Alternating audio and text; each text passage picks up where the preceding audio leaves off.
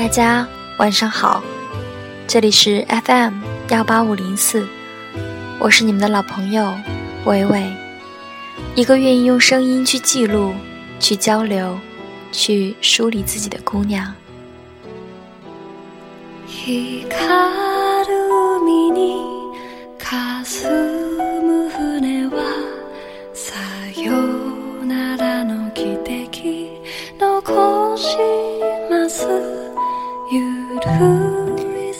今天又是周二，每周二的晚上都是跟大家分享我为自己写的文字。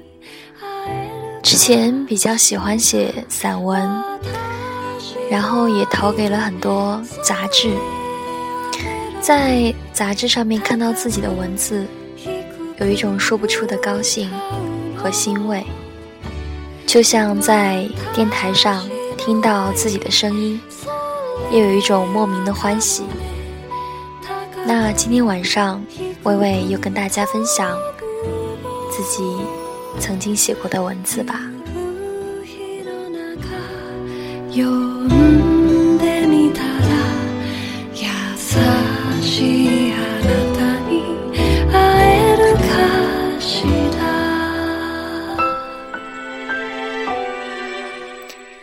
今晚分享的文字是今年五月份我写的，题目叫做《故乡中的人》。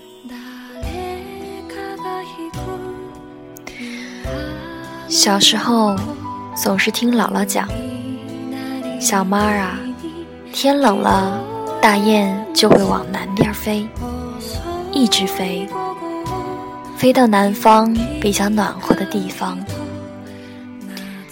虽然脑袋里面还在想，为什么大雁飞到南方就暖和呢？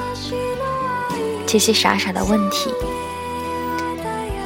但是心里想，估计姥姥自己也未必明白，所以也就没有多问。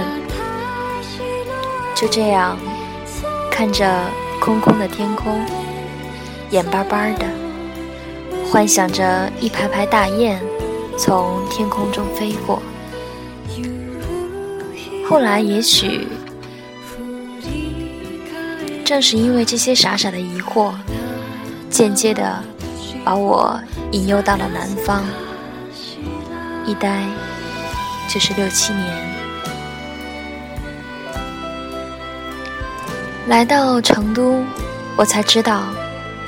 一年四季原来并不是我们家乡那样的分明，时常是春天刚刚到来就匆匆的结束了，秋天刚卷起了西风，冬天就不由分说的来了。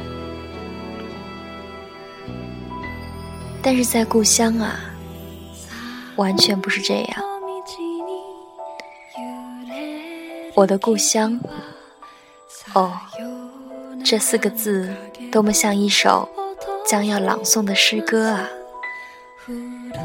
说到故乡，我会想起很多很多，比如一首歌，《大海就是我的故乡》，海边出生，海里成长；比如一道菜，扇贝炖粉丝；比如一个明星，黄渤。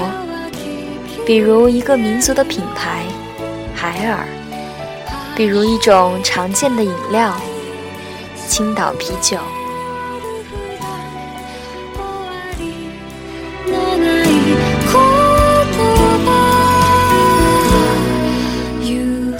嗯，是的，我的故乡叫青岛，在成都，大家都喊我小妹儿。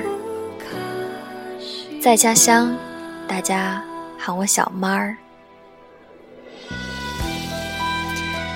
我的故乡是令我自豪的。每当有朋友问我：“哎，伟伟，你家是哪儿的？”我说：“嗯，是青岛。”他们都会给出好评，这点让我特别欣慰。就像是一首歌里面唱的：“谁不说俺家乡好？”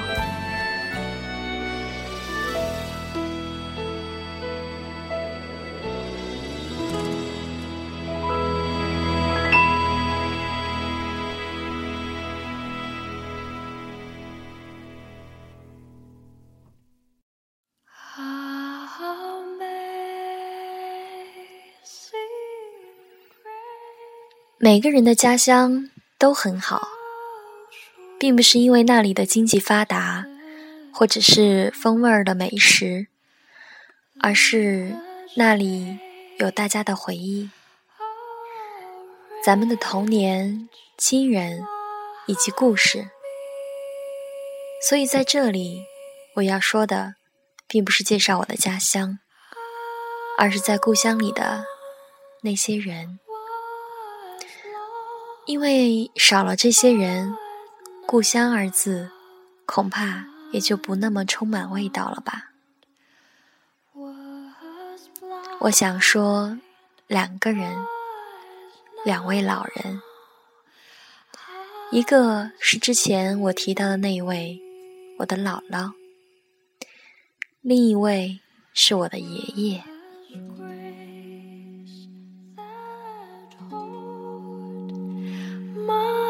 home.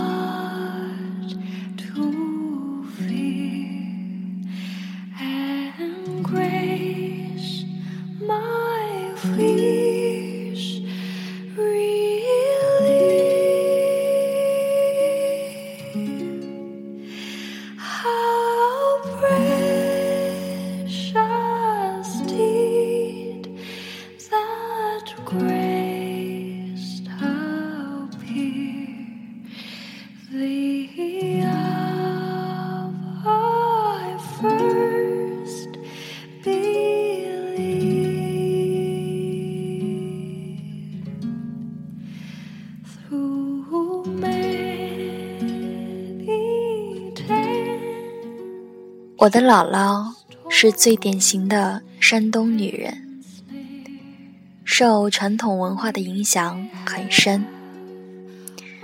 我至今都还看得到她裹了很久，但是后来又解放了的小脚。那个年代，一切都是跟着组织走的。如果让你裹起脚来，你就不要因为疼而反抗。啥时候让你解放了，你也不能还裹着，那样守旧。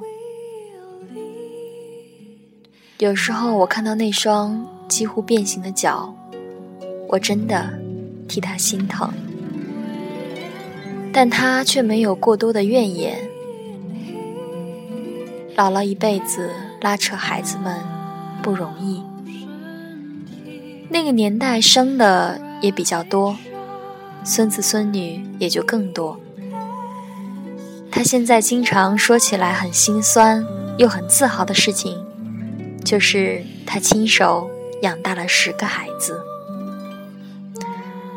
每当说起这些的时候，他一会儿笑，因为他觉得自己很能干；一会儿又哭，因为那时候他知道自己有多么苦。起早贪黑，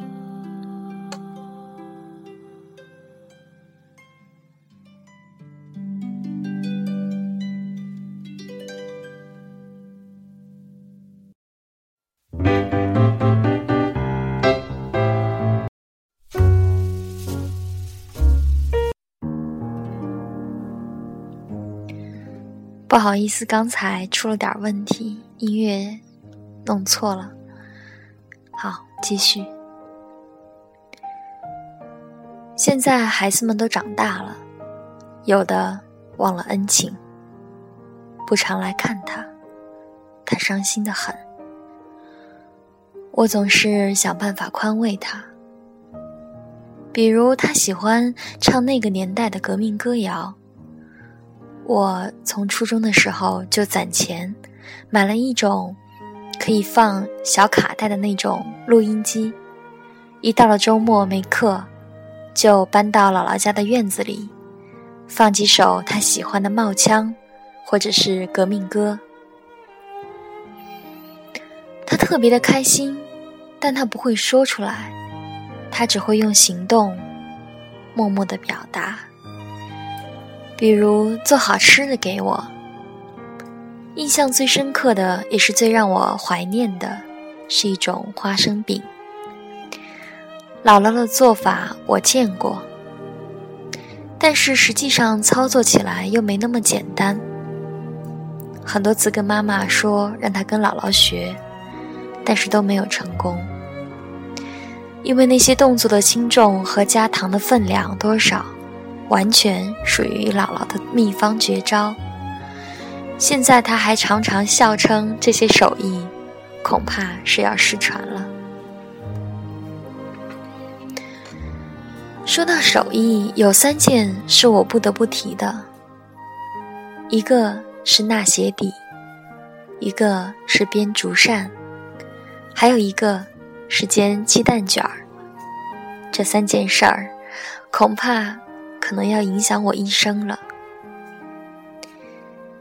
因为一个人的童年时常出现的场景，就好像是一颗种子，会生根。发芽、成长，所以后来我也喜欢做手工，热爱手工。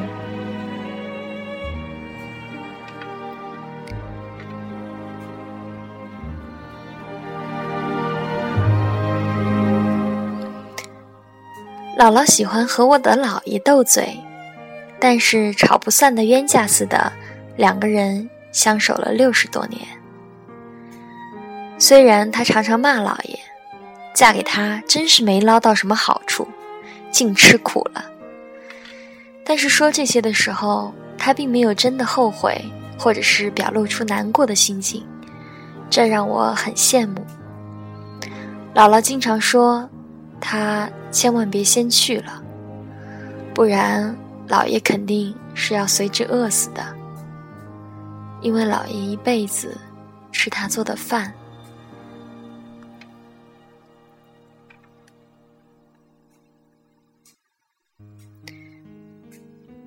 别说老爷根本不会做饭，就算是会做，估计也吃不下。每当我听到这些，我都很想哭。我不是难过，我是感动，因为有多少人能够和另外一个人一辈子走到最后呢？走到彼此除了习惯之外。还有恩情，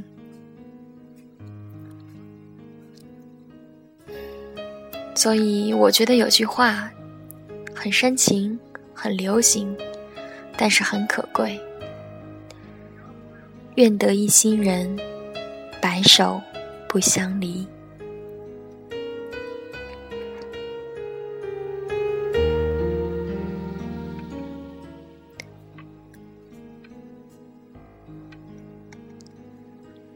姥姥是个特别节省的人，鞋子有很多都是她自己纳的千层底。有一双去年穿破了，他眼睛已经不能再缝了，还特别惋惜地告诉我：“唉，不能再补了，眼睛不行了。”他每个月有接近两千块钱的养老保险，他几乎没有自己花过一分。我们的政府每个月给他几百块钱的公交卡，但是因为几乎足不出门，他一次也没有刷过。在老屋的时候，他除了把脏水倒到门口的沟里，几乎连门都很少出过。搬到楼上十年了，几乎都不会下楼。顶多是在楼上的阳台往下望一望，看见底下来回走动的人群。好几次，我都跟妈妈说，让她下去，和那些同龄人坐一坐，聊一聊，回忆回忆过去的那些往事。但是，但是姥姥说，人多的地方是非多。他惹不起，但是躲得起。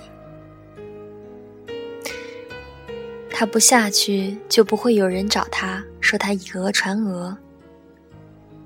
这就是姥姥，这个有着自己傻傻的坚持的老人。有的时候我在想，自己的这种坚持，傻傻的坚持，是不是也受到了他老人家的影响？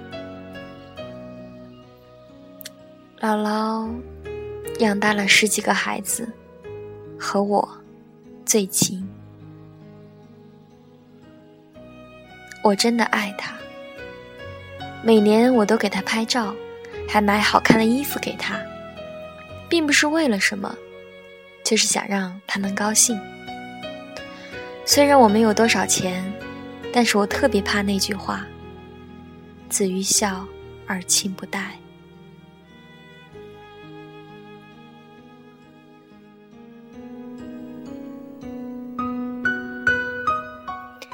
姥姥的年纪越来越大，毕竟八十二岁了，而我的事情也看上去越来越多，在家陪她的日子也就越来越少，所以每年过年我都坚持一定要合影。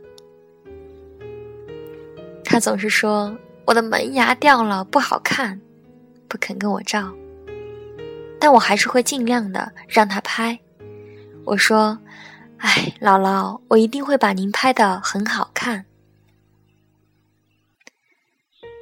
因为我知道老人，嗯，老人总有离去的那天，我想多留下一些与他的留影。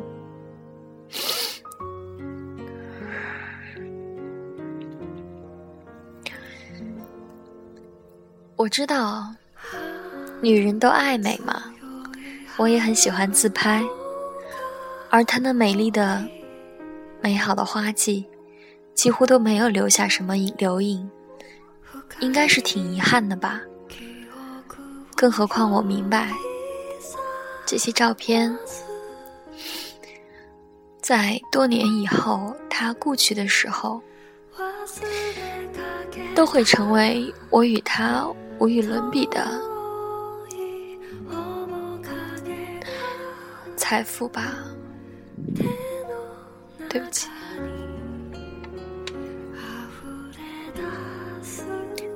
姥姥，我真的希望你能够活得长久、健康，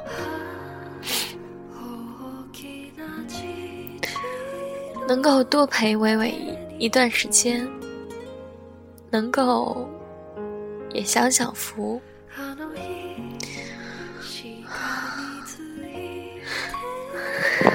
对不起。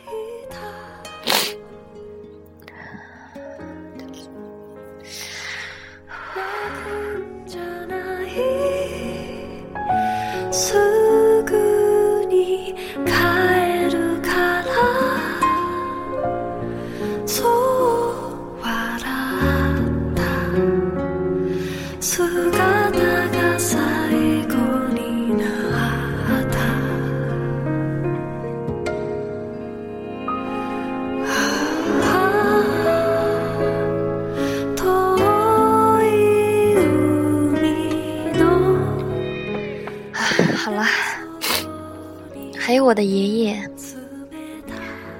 我的爷爷本来是一个人住在老家的郊区，奶奶去世的这十年，他都是一个人。他照顾自己，不愿意听我爸的，接到我们家来住，因为他说奶奶还有他的祖宗们，有的时候会回老家来看看，要是没人在，灯没亮，他们会伤心。劝了很多年，他都没有离开。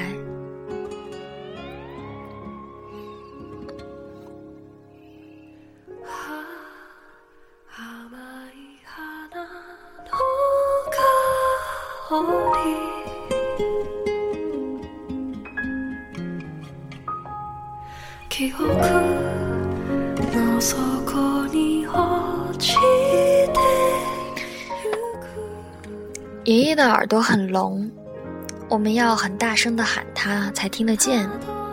爸爸偷偷的给他买了助听器，七千块钱，他知道了特别舍不得。甚至为了节约里面五块钱一粒的那种小电池，经常一个人在家的时候就不带。他说：“省点儿电池的电。”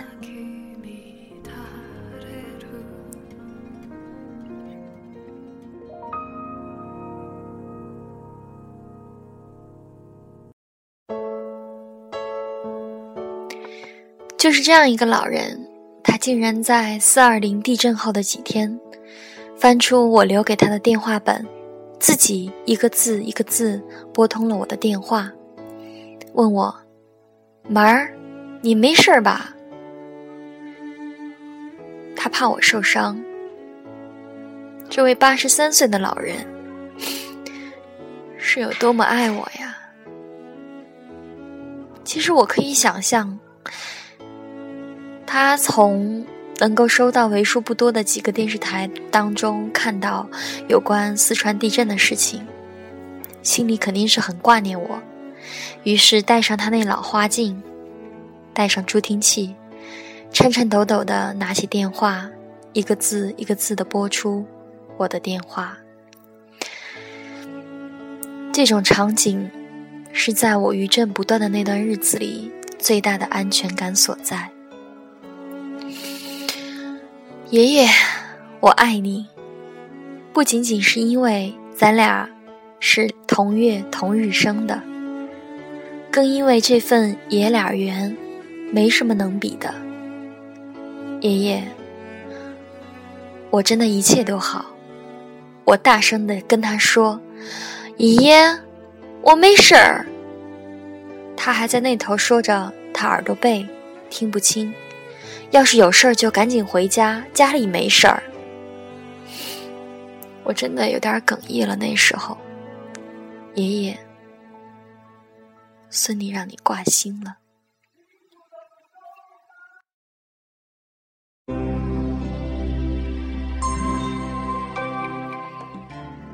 这就是我故乡的人，我深深爱着的人们，那片土地。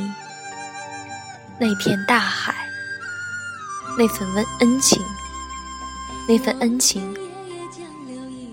有一句蔡琴的歌词，虽然不言不语，让人难忘记。故事里有好事，也有坏事。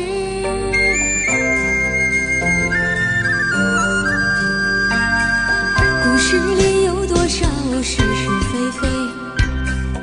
故事里有多少非非是是？故事里的事，说是就是，不是也是。故事里的事，说不是就不是，是也不是。故事里的事，说是就是，不是也是。故事里的事，说不是就不是，是也故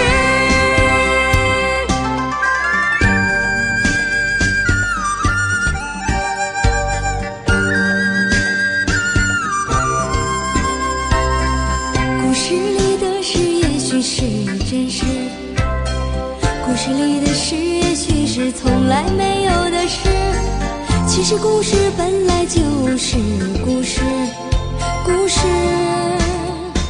就是故事，故事事就是故事。故事里的事，说是就是，不是也是。故事里的事，说不是就不是，是。也不是。故事里的事。说是就是，不是也是。故事里的事，说不是就不是，是也不是。故事里的事，说是就是。今天晚上的娓娓私藏好音乐，就是这一首老歌，《宰相刘罗锅》的主题曲《故事里的事》。我们每个人都有故事，在记忆的深处。